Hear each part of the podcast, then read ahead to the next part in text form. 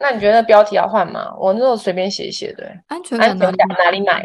为什么会想要买？我也不知道，我乱写。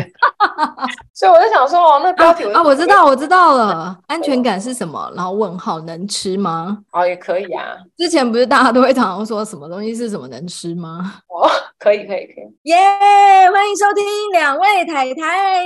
Welcome to Thai Thailand。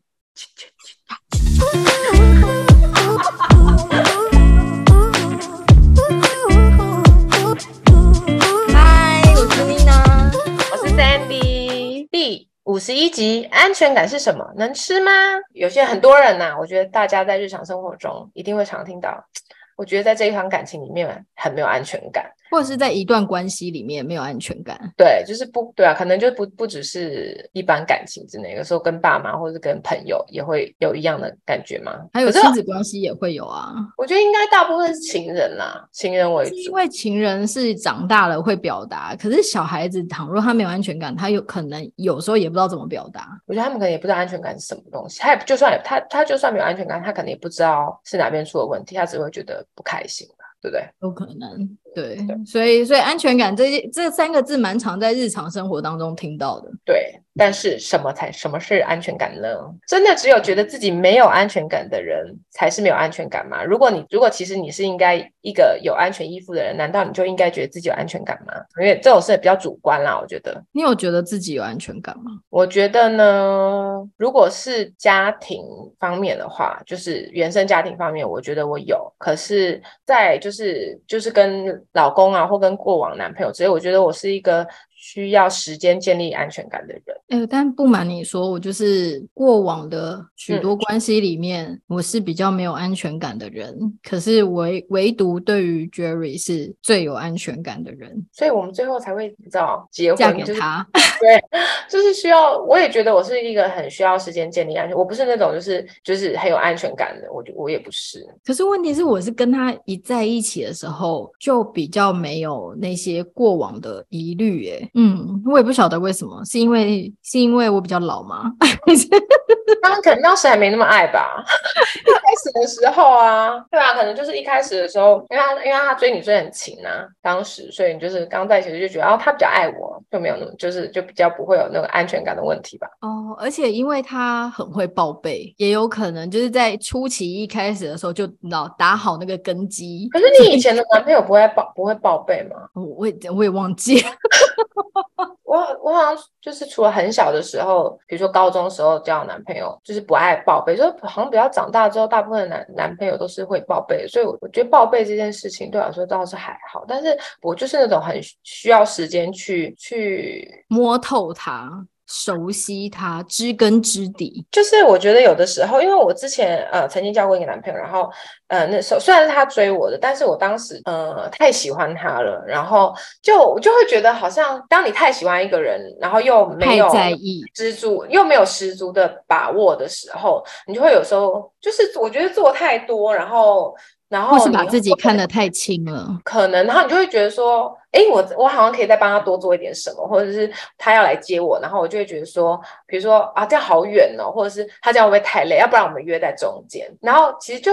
在一起没有多久之后，然后反正就是我，我就慢慢就有就有发现说，哦，我们两个中间的的那个关系就是开始有变变化，因为现在就是非常积极会找我这样，然后后来就发现，哦，好，好像就会想他有时候可能就会说，哦，那不然如果你有空的话，不然你就来找我或什么的，就是不是他就变得不是那么积极，然后然后其实我那时候有跟他谈，然后他就跟我说，我就说，哎，你是不是不喜欢？就是你是不是不喜欢我了？然后他就说，也不是不喜欢，就是没有那种冲动，就会想想要。就是很积极的，赶快去，赶快就是赶快去接你，然后可以多，比如说十分钟跟你多相处一点，好像已经没有那种冲动了这样子。其实这在关系里面蛮可怕的。嗯，对啊，因为我觉得就是有时候真的就是那种我想要，即便即便多十分钟也好，但就是想要赶快跟你见到面那种感觉，反而才是恋爱吧，对不对？这种感觉才是相处啊。就是如果你已经没有那么迫切了，然后好像可有可无的时候，我觉得才是。感情当中最隐形的杀手。对，而且我想说，哎，奇怪，不是才刚在一起吗？不是不是应该热恋吗？怎么消失？什么意思？可是就像你之前说的啊，我觉得可能就是因为那个没有很对等。我当时没有觉得，因为当初是当初当时是他在追我嘛，然后我就是就我只是就是不小心就太喜欢他，也不是不小心啊，就是就是我那时候就想说，哦天呐，好开心哦这样子，然后就然后就很就很喜欢他这样，然后就哎怎么一下就没了？好好短命的恋情哦。对对啊，所以就是所以我觉得我好像有就是变得好像需要呃，我觉得当然也不是那段时间造成，而是就是我后来我久而久之就会觉得说，哦，我真的还需要一点时间去。去建立自己的安全感，这样子，对啊，因为他其实那时候在一起的虽然很短暂，但是那时候他就是也是很会报备啊，然后也会就是一起出去啊，或者是。之类的，所以我觉得可能也是跟报备没有关系的，就是我觉得可能是自己心态的问题。嗯，有可能，因为如果要说什么是安全感的话，应该没有任何人可以完整的去阐述出来。然后我们也许可以说，哦，男友上夜店让我很有安全，让我没有安全感，嗯、或是女友跟其他异性出去玩会让你没有安全感。但是呢，仔细的去问，到底什么是没有安全感？或许只能被问出来，就是哦，我我很怕他不。喜欢我了，哦、嗯，我觉得这个感觉很不舒服。可是这些情绪却没有办法很仔细的被描述出来，到底什么是安全感呢？呃，我们那时候查的时候，他说安全感其实是人的演化出来的产物。因为像比如说我们刚出生是 baby 的时候，你就是完全没有任何跟外界。怎么？你完全没有生存能力，你完全是要靠靠别人嘛？你完全就是大家都是要靠父母嘛，对不对？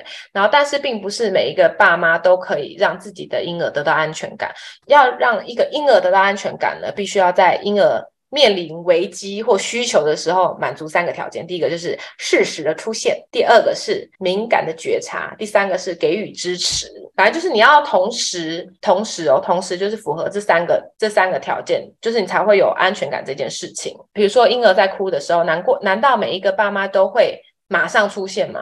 不一定，因为有时候你会觉得好烦哦，又哭了。欧丽小时候是不是哭到不行？他就是 小的时候就很爱哭，然后也是就完全放不下来。但是虽然。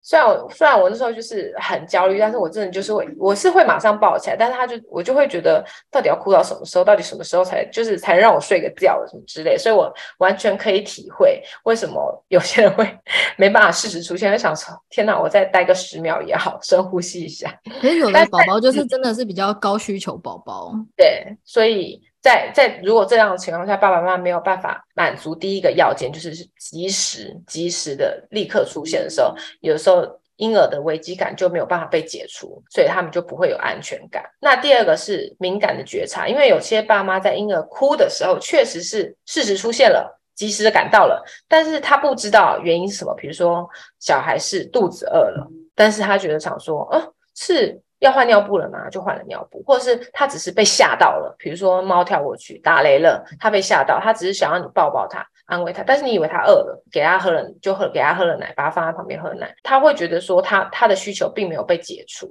就他的他的担心并没有被解除，然后他需求并没有被满足，所以他就当然也不会有安全感。所以人家都说小时候妈妈们都有读心术，就只要生过小孩子的妈妈，嗯、然后都会听得懂婴儿的哭声是什么，就这个时候是要喝奶，这个时候是要换尿布，他要他大便了，他准备要大便，他那个表情就是要大便了。对。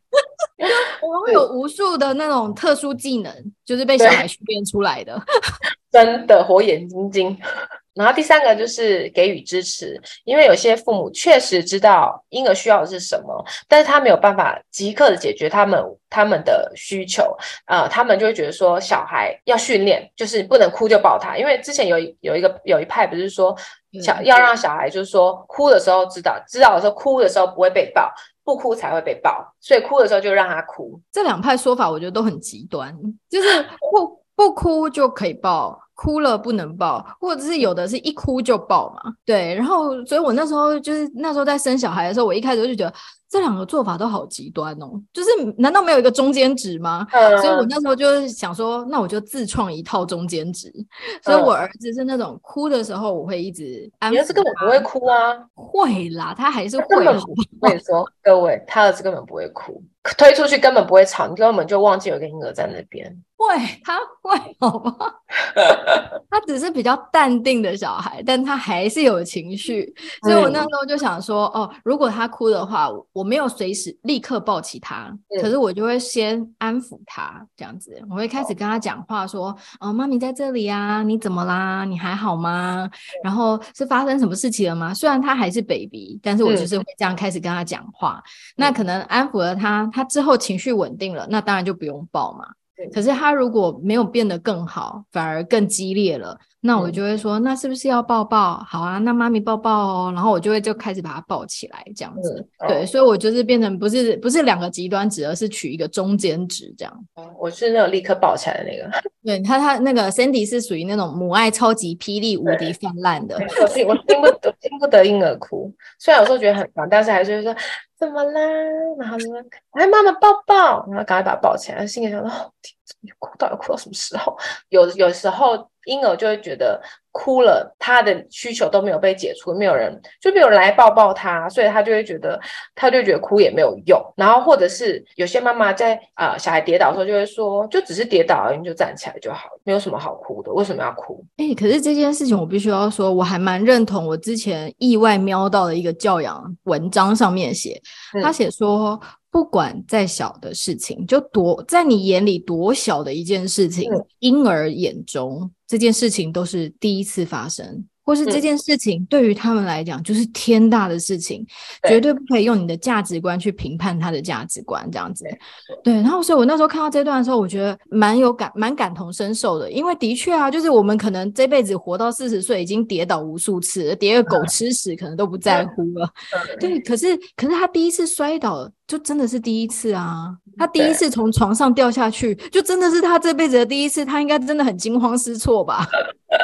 对，反正呢，他就是他，他意思就是说在，在他需要心理上支持的时候，我们没有给他适当的支持，他就会觉得说，反正我哭也没有用。那这些全部就都会造成，就是婴儿没有安全感这件事情。哦，我们为什么要花那么多时间在讨论婴儿安全感这件事情？因为其实这件事情就是会，就是造成这个婴儿跟我们自己，就是未来长大成人之后，跟另外一半的相处，你是要你是怎么样的安全感？你是你你的。依附关系是怎么样？你是有安全感的依附，还是你是焦虑型，还是是你是呃那个逃避型？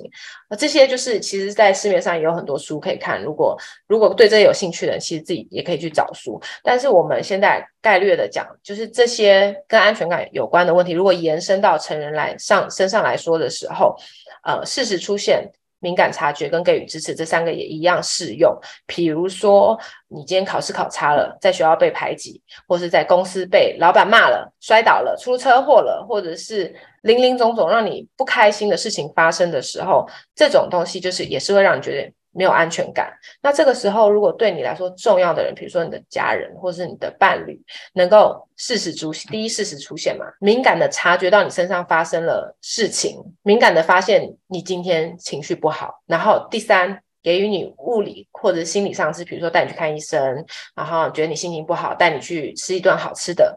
同时，这三件事情发生的时候，你是不是就会被支持、被了解，然后会觉得安全很多呢？就是不管今天发生什么事情，都有一个人在默默的拖住你。所以说，我们刚刚才会一直讨论，就是在婴儿时期安全感这件事情，因为其实就是一个从小到大的延伸的状态。嗯、对对对，因为有些人他可能从小就会，就是就是有些人他就算今天遇到各种威胁或者是不开心的事。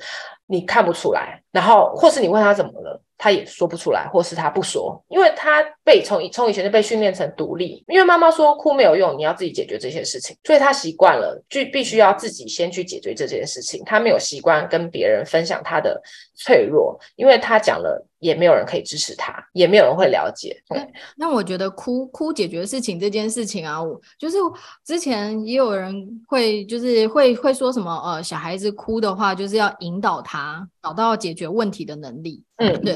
然后所以所以像我们家的话，我们一样，我们真的会跟他讲说，哭不能解决事情。就像你你也一样嘛，就是如果哭的话，就是会得不到玩具；要吵就是没有东西这样子。嗯嗯对，然后所以我也会跟我儿子说，哭解决不了事情，可是我们可以想办法讨论。嗯，就是你必须要去帮自己想一个解套嘛。你现在事情发生了，然后你在这边一直哭，的确他解决不了。那我们先放轻松，然后我们一起讨论。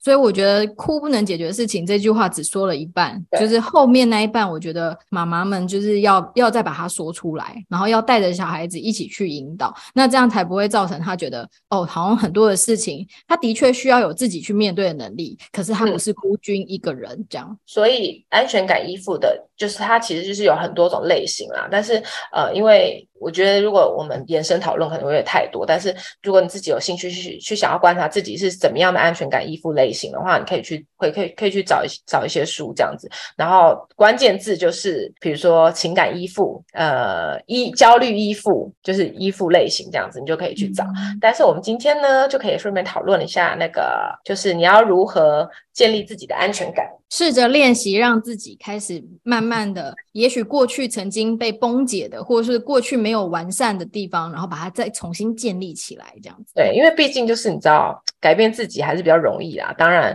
就是从自己练习起是比较容易。对啊，而且因为就是现在也都已经大了嘛，我们没有办法回头去怪父母，或者是去要求父母说啊，你怎么小时候这样子，然后让别人都没有安全感，就是我们也没有办法去多说些什么。倒倒不如就是从。现在开始去试着练习，因为每一件事情只要多练习，就一定会有更好的状态。所以，如果你在恋情中容易没有安全感的话，我们有五个五个恋爱自救指南，让我们。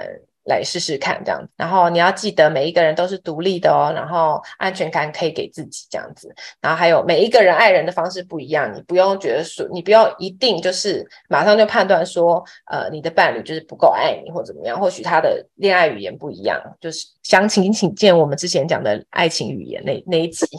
也不能说哦，他他不是一个会报备的男友，这人没办法给我安全感，out 不行，因为没有办法透过这些外在给你的，而是必须由你自己去内省。哦，我们先说有安全感的人是可以在亲密跟独立之间取得良好的平衡，你不能过度依赖别人，但也不能太太过独立。通常就是一个人的时候，他可以独立的做自己想做的事情，不会因为独处。而感觉到孤单寂寞，但在他在跟他人相处，比如说伴侣相处的时候，也可以自也可以自在的展现自己，然后比较不会别扭，或者觉得说，哦，大家一定都是在嘲笑我，大家一定都不喜欢我，这样通常这样的人是比较有安全感的人，这样。因为如果说在一段关系里面，其中有一个人缺乏安全感，或是两个人都缺乏安全感的话，很容易就变成很像征信社，你知道吗？就是斗智，然后猜对方的手机，我，我猜你。他睡觉的时候把他眼睛掰开，然后让荧幕解锁。对啊，现在都没有那个手机那个用手指解锁了。哎，放照片可不可以那个解锁？不行是不是？哎，我没试过哎、欸。可是它是不是会会有那个？你说扫描眼膜之类什么东西的那种科技吗？就是凹凸这样子啊。那我们就把它变成立三 D 列印啊。三 D 列印它就是立体的啊。哦，OK OK。三 D 我们没有，我们今天有没有要教大家奥博？那我们先从第一个练习，第一个第一个是练习上帝视角，客观的看待这份感情。你如果无法忍受孤独，一分开就担心对方会抛弃自己，然后会去找别人，或者是你没有办法参与那些你无法参与的聚会，你都会觉得说。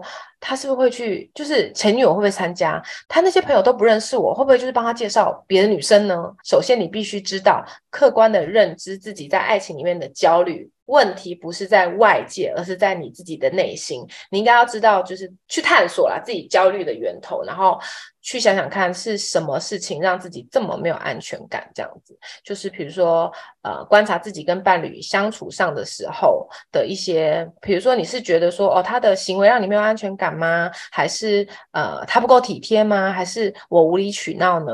慢慢认真的去想，然后去观察，在这样关系里面让你没有安全感的点是什么？嗯，因为我觉得，如果就照上面说的那个例子啊，比如说他跟他单独自己去跟朋友聚会这件事好了，那你就是可以试着去想说，哎，你是担心的地方是因为他都没有把你介绍给他的朋友吗？或者是你很少听到他谈到他哪一些朋友，就是你对于他的朋友们不了解、不认识、不熟悉，所以你才会没有安全感。或者是说，哎，那你还是下一次可以试着也自己主动提出来看看，说，哎，那这个聚会我是。适合一起前往吗？因为有些聚会其实适合西办，可是有些聚会的确就像是，比如说一群臭男生在那边聊那些有的没有的时候，那你去干嘛？就当然就会很无聊。可是如果比如说是那种家庭聚会啊，或者是大家都是都是情侣的话，那就是也很适合你可以一起前往。对，所以我觉得就是我们可以先找出来，就是让你不安的地方，是因为你对于他的交友圈还不够了解，或者是你希望他能够郑重的把你介绍给他的朋友。可如果如果都不介绍，其实也是很奇怪。对啊，可是有的男生会这样，就是有的男生他可能会觉得说，哦，我们现在才刚开始，对，可能等更熟了以后，或者是更确定了这个这份关系之后。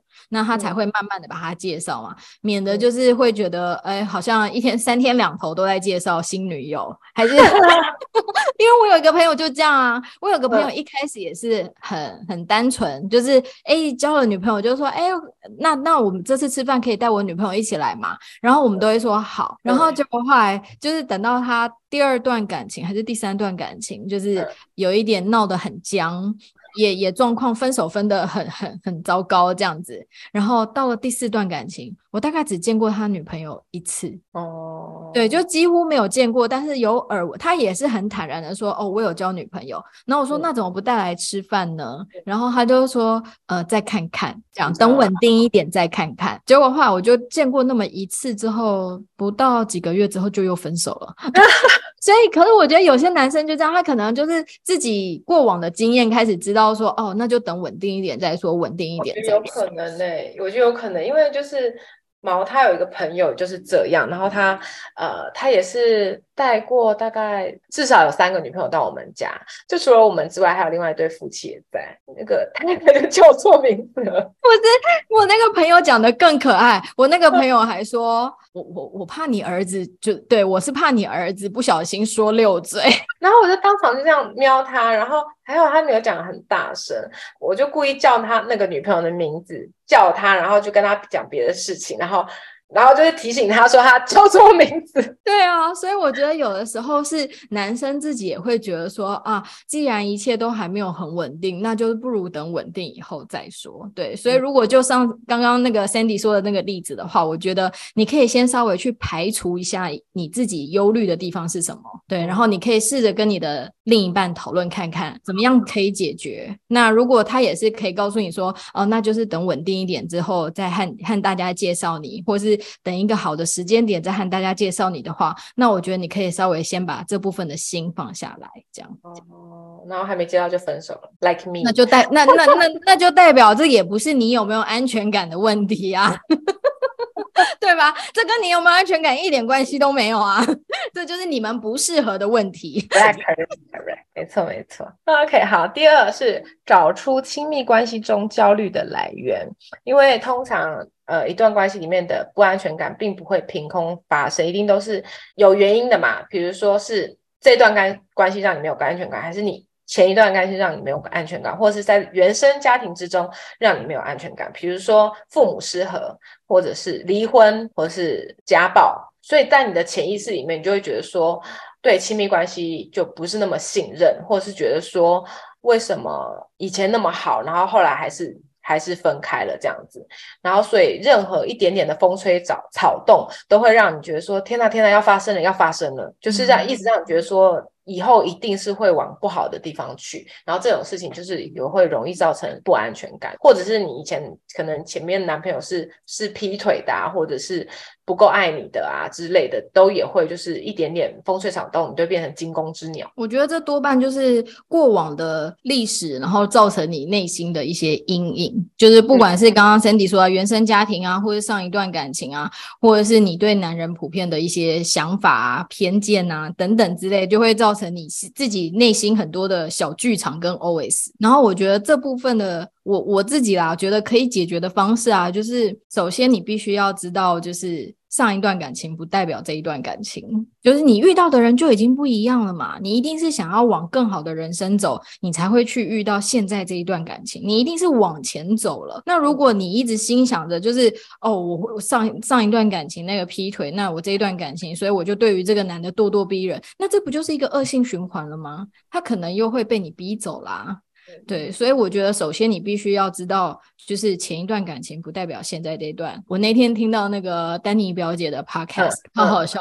她虽然讲的很粗俗，就是她非常浅显易懂，但是她的意思就是说，全世界。有多少男人呢、啊？好像七十五、三十五、三三十五亿，七十五亿人口，三十五亿人男人这样。哦，对，然后就说 你失去了眼前这根屌，还有全世界三十五亿根。屌 有这么多表，你要怕什么呢？所以就是我觉得很多事情你不可以就是有这样的投射，其实那对于你现在的感情也很不公平，就觉得好像还没有开始就就被就是被枷锁，被判死刑啦，被前一个对。但是我觉得有的时候就是对受过伤的人来说是有点难啦，但是可能就是就变成说你可能疗伤的时间不够，然后就是中间的距离可能要再拖长一点，或者是你你需要自己。走出去，再充实自己一点。嗯，对啊，或者是我觉得其实现在的人。嗯，对，找那种咨询师是非常开放的。我觉得，我觉得有的时候你自己在那个死胡同里面是想不透的。我觉得你找咨询师他，他他有时候可以就是很清楚的告诉你你的点是在哪里，你应该从哪边开始下手，或者是或者是告诉你说，哎，这段关系并不是你错的，并不是你，那应该是你应该要往哪个方向去想。他或许没有办法告诉你点是在哪里，可是他可以引导你去往比较正正面的方向想。对，然后我觉得有时候这种你去找咨询师这件事情是非常节省时间虽然就是要花钱，但是 但我记得好像没有很贵，好像一个小时大概两到三千。贵不贵这种是主观，一个小时两到三千，对有些人来说确实确实是贵啊。那你想想看，我就是会遇到一段 康庄大道美好爱情，那个钱很值得。啊，而且就是有的时候你你困在那里的时候，你真是找不到出口嘛。嗯，对啊。然后你或许你身边也没有一个就是更有智慧的人可以教你，或许你那个朋友里面你是最聪明的人啊，对不对？OK，好，大家加油。三，建立自己在爱情中的自信心。在爱情里面缺乏安全感的很主要的一个原因，很多都是我们缺乏自信。因为在一段感情中，通常你都会期待被鼓励、被认可。被认可这件事情，我觉得对每一个人来说都都很重要。所以，当你没有觉得被认可的时候，你就会感觉好像就是就是在这段感情里面变成一个不定时炸弹。嗯，对，你就是一直觉得说他是不是觉得我不够好，然后你就会一直想要寻求认可，你就会一直越做越多，越做越多，你知道吗？就是。就是、然后就导致失衡了，对，就会导致失衡。因为有的时候你过度的干预别人的生活，或过度的介入一段才刚刚开始的关系，你可能就是冲去他家帮他整理房间呐、啊，帮他扫地啊，或者是冲去他家就是叫他起床啊。因为我觉得很多大学的情侣就是很常发生这种事情了。那有的时候或许对方想说，嗯嗯哦，好像就是惊喜变惊吓。有的时候就是可能有有一点太太快了的时候，因为你就是一直想要。寻求他的认可嘛，想要想要寻求他觉得说，哦，你是呃很会照顾他的人呐、啊，你想要就是你想要变成你是被他需要的。对对，他就会你会希望说，就是多做一些什么，比如说帮他做早餐呐、啊，然后他可能就会觉得说，哦、我我平常也没有在吃早餐呐、啊，那这样我还要就是早起个十分钟，然后去吃那个早餐，我那我为什么不再多睡十分钟？因为我觉得每个人的习惯不同嘛。那你这样子的时候，你被他这样讲的时候，你会不会又觉得说啊，又没有被认可，然后你又想要在别的地方去又在做一些什么？嗯，有点恶性循环这样子。终其一生都在追求。被认可这件事情，我也觉得蛮可怕的。我觉得这是人之常情，因为我觉得每个人都想要被认可，但是有的时候，嗯，你如果为了要讨好对方，然后一直忍让对方，就会。真的就会让关系失衡。然后，如果你要一直取悦对方，然后去改变自己的时候，你就会变得没有安全感，因为你会觉得真实的自己是不可爱的。你必须要透过改变去寻求他人的认可，然后你就会越来越没有自信，越来越没有安全感，不好的方向去。我们也很需要被五星好评认可，大家怎么办法？我们往不好的地方去喽。但是，但因为有一次那个，我不晓得是你说的还是谁说的，嗯、然后就是因为我们的评论其实没有很多嘛，嗯、然后啊，好像是你说的，你就跟我说。哦，我跟你说，好的东西大家都比较不会评论，就是 OK 的东西大家都比较不会给出评论，就是除非就是就是快被炎上了就是对 对对，或者是讲的不 OK 的 才会被留那个一星两星这样子。所以呢，我们代表我们现在走的路还蛮正确的这样。我想说，哇，好乐好好乐观正向哦。所以下定决心想要改变的你，从今天开始 就给我们五星好评吧。没错。所以呢，赶快五星好评，要加留言说太太好棒，寻求被认可，亲门踏户。对，不要就是不要觉得说他是你人生的重心，然后事事以他的喜好为主啦。就是你需你需你必须要先认可你自己嘛，所以你才会以最真实的。自己在这段感情之中，那你当那到时候你被认可的时候，才是认可最真实的你自己，你才不会觉得说你必须要改变，或者是越来越小。对啊，而且就是你一直绕着他转，然后你的生活一直为了他调整，然后调整到最后都已经没有了你自己，然后反而这份爱就是把对方让对方窒息了，把对方逼走了，嗯啊、这些都不是我们想要的。是的，而且是对双方都都不好啊。对，没错。所以，所以真的，我们我们不我们不在乎那个五星好评被淹没，在感情里面就不要了，好不好？对，就像我们之前有讲过，说就是要保有自己。就比如说，你要找你自己有兴趣的事情啊，什么都好，画画、出去玩、运动、旅游，不要觉得说它就是你的天。他是不是你的全部？你还是要对，就是你要对自己有自信一点嘛。就是，就是这一点想要告诉你的这样。第四个是学习信任对方，不要总是往坏处想。换一个角度来说，如果你已经对对方，如果如果你已经。对对方做很多事，你换一个角度，假装你是男生。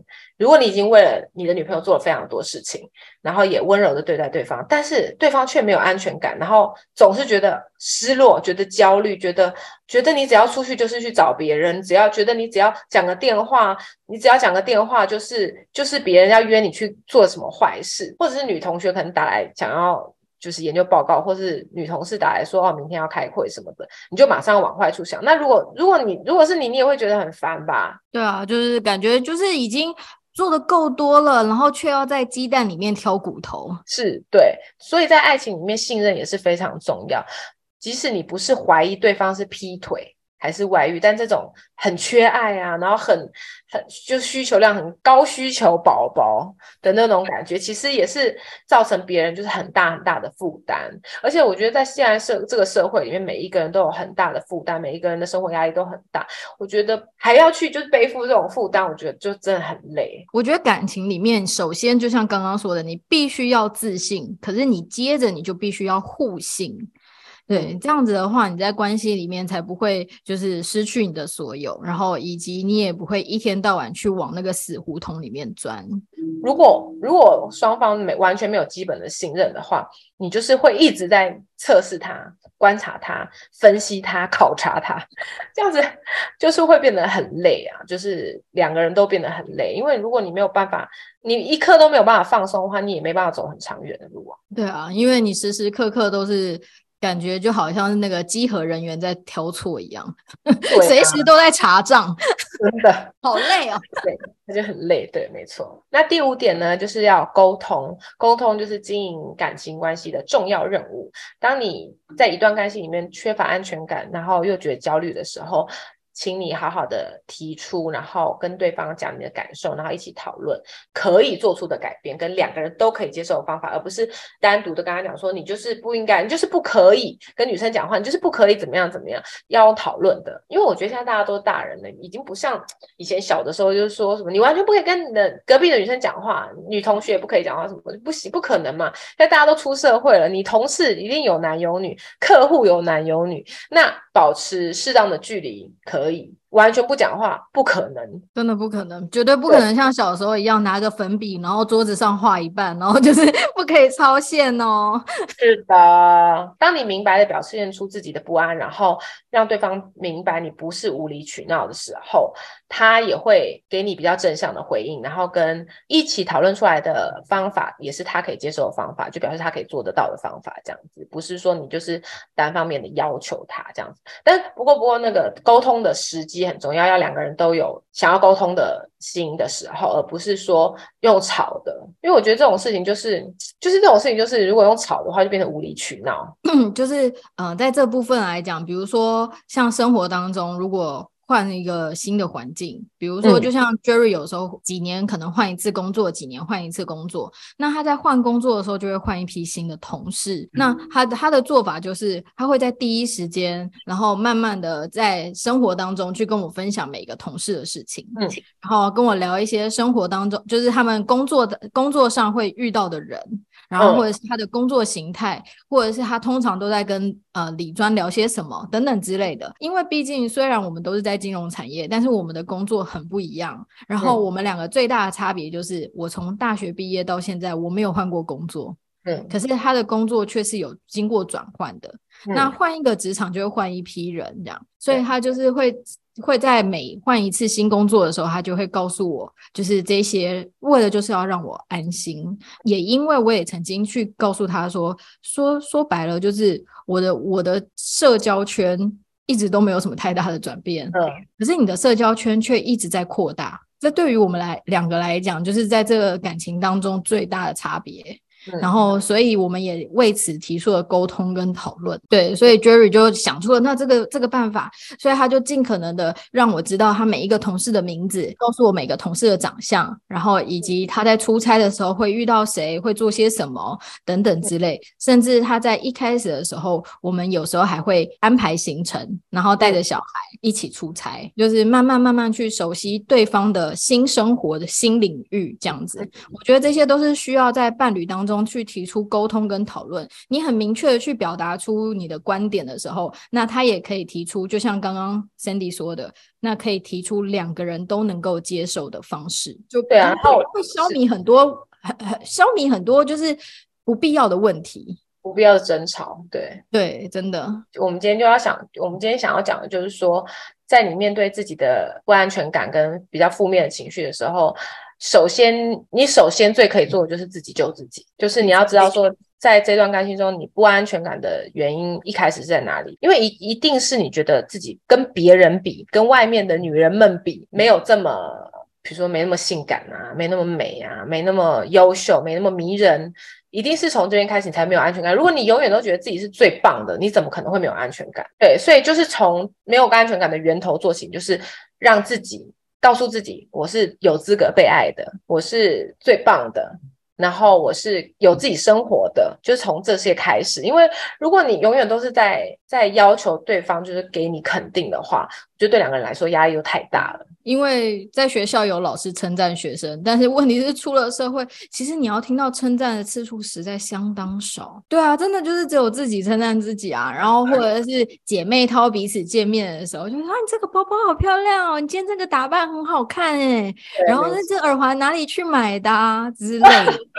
就是，对，我就没有我说，我觉得如果大家需要称赞的话，我可以借出我妈，我妈很会称赞人。他妈看到我第一眼就是我，我们有一阵子。很久没有见，那一次我记得好像是因为我们长大以后就很少见到家长，就是小时候比较常见到家长，但长大或什么的，对对对，然后但长大就很少见到家长。然后我记得有一次是我跟你从泰国回来吗？还是怎么样？我已经忘记了。然后真的是很久违的见到你妈，真的是很久。然后结果他一看到我，真的超夸张，我真的是完全印象超深刻。那个声音又嘹亮，然后又说：“哦，我告诉你，你怎么？”这么能干啦！哦，你怎么会想到这些啦？对，他就是这样，所以大家需要称赞，然后接触我妈，而且他就直呼我全名，这样。对。然后我就想说，其实我们也只是在胡搞瞎搞而已。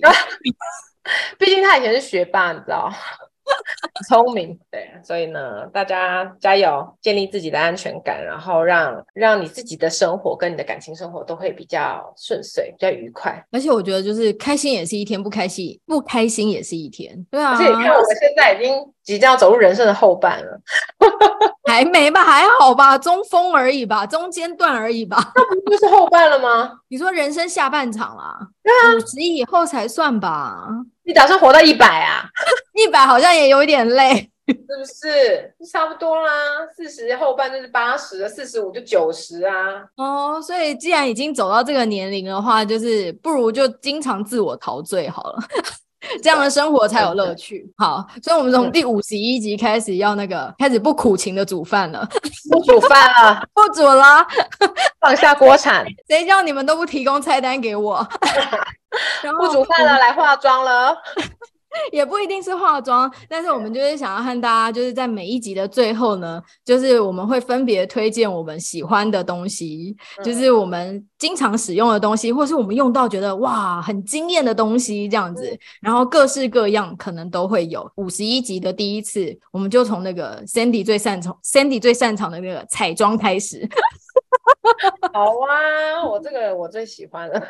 那我来看看，他应该光是彩妆的推荐就可以推荐不完了。我是很爱看啦，我其实也不是很爱买了，还好普通。但是这些推荐都是我们实际使用过的。哦，对对对对对对，我们我们一开始的时候可能就会从比如说我们用了很多年，或者最近很夯的开始。那我先推荐一个，就是爱用非常非常多年的东西说起好了，就是这个 Sofina 的那个，它是 Sofina，对，它 Sofina 的那个妆前妆前粉红色，它它挤出来是粉红色的，它就是有隔离霜的，呃，就是。有防晒系数，把有一点防晒系数十六而已，可是它的那个控油效果非常的好。它是不是里面有咔咔咔的？对对对对对，会咔咔咔咔咔的那种，要摇匀的那种。对，它那个妆前适底乳，我之前也有用过，真的好用。嗯、我也觉得好好用，然后就是就是妆就比较不会掉。然后因为我在泰国嘛，就很热啊，然后会就是出油或者是流汗什么的，所以它我就觉得它非常好用，它就把底妆。就是很固定这样子。那今天呢，嗯、我要推荐的就是我们前几集就有提过的一个那个那个叫什么粉底液，嗯、真的真的真的，就是我买了以后超级霹雳无敌好用到炸掉。我要介绍一下，对，而且 Sandy 一直很扼腕，就是他至今都买不到，对，泰国买不到。就是那个 L'Oreal 的，但是它那个系列是要看哪里啊？这个吗？Edge Perfect Radiant Serum Foundation，我不知道中文翻什么哎、你可能要查一下，我不知道台湾翻什么哎、在台湾也是架上买不到的吗？就是这个是台湾的开价也买不到的，然后泰国的开价也买不到的，我是透过虾皮代购。这个就是我们前几集说那个 Katie Katie 推荐，嗯、对，然后我就真的立刻去虾皮搜寻之后，发现有超级多代购哎，好，所以可见它有多夯。大家可以以图搜图，或者是去看那个 Katie 推荐的。Katie 推荐的是二十号自然色，然后因为那个、嗯、那时候我非常的迫切，很想要立刻购入，然后 但是二十号的色号是要预购，就随便查了一下，觉得哦三十号好像也差不多。所以，但是三十号有现货，所以我就买了三十号。对，非常随便。但肤色看起来还 OK，蛮适合的。然后它不会反黄，非常推荐。然后极度的好推，就是它虽然很水润哦，嗯，但是它不是那种你放上去它会滑下来的那种，没有到那么水，但是它很很湿润这样子。我跟你说，大家你们去那个虾皮，然后你打 L'Oreal 粉底液，就是我刚刚不是念一串什么 Age Perfect Radiant 那个吗？你也不用打，你只要打 Katie 推荐就可以了。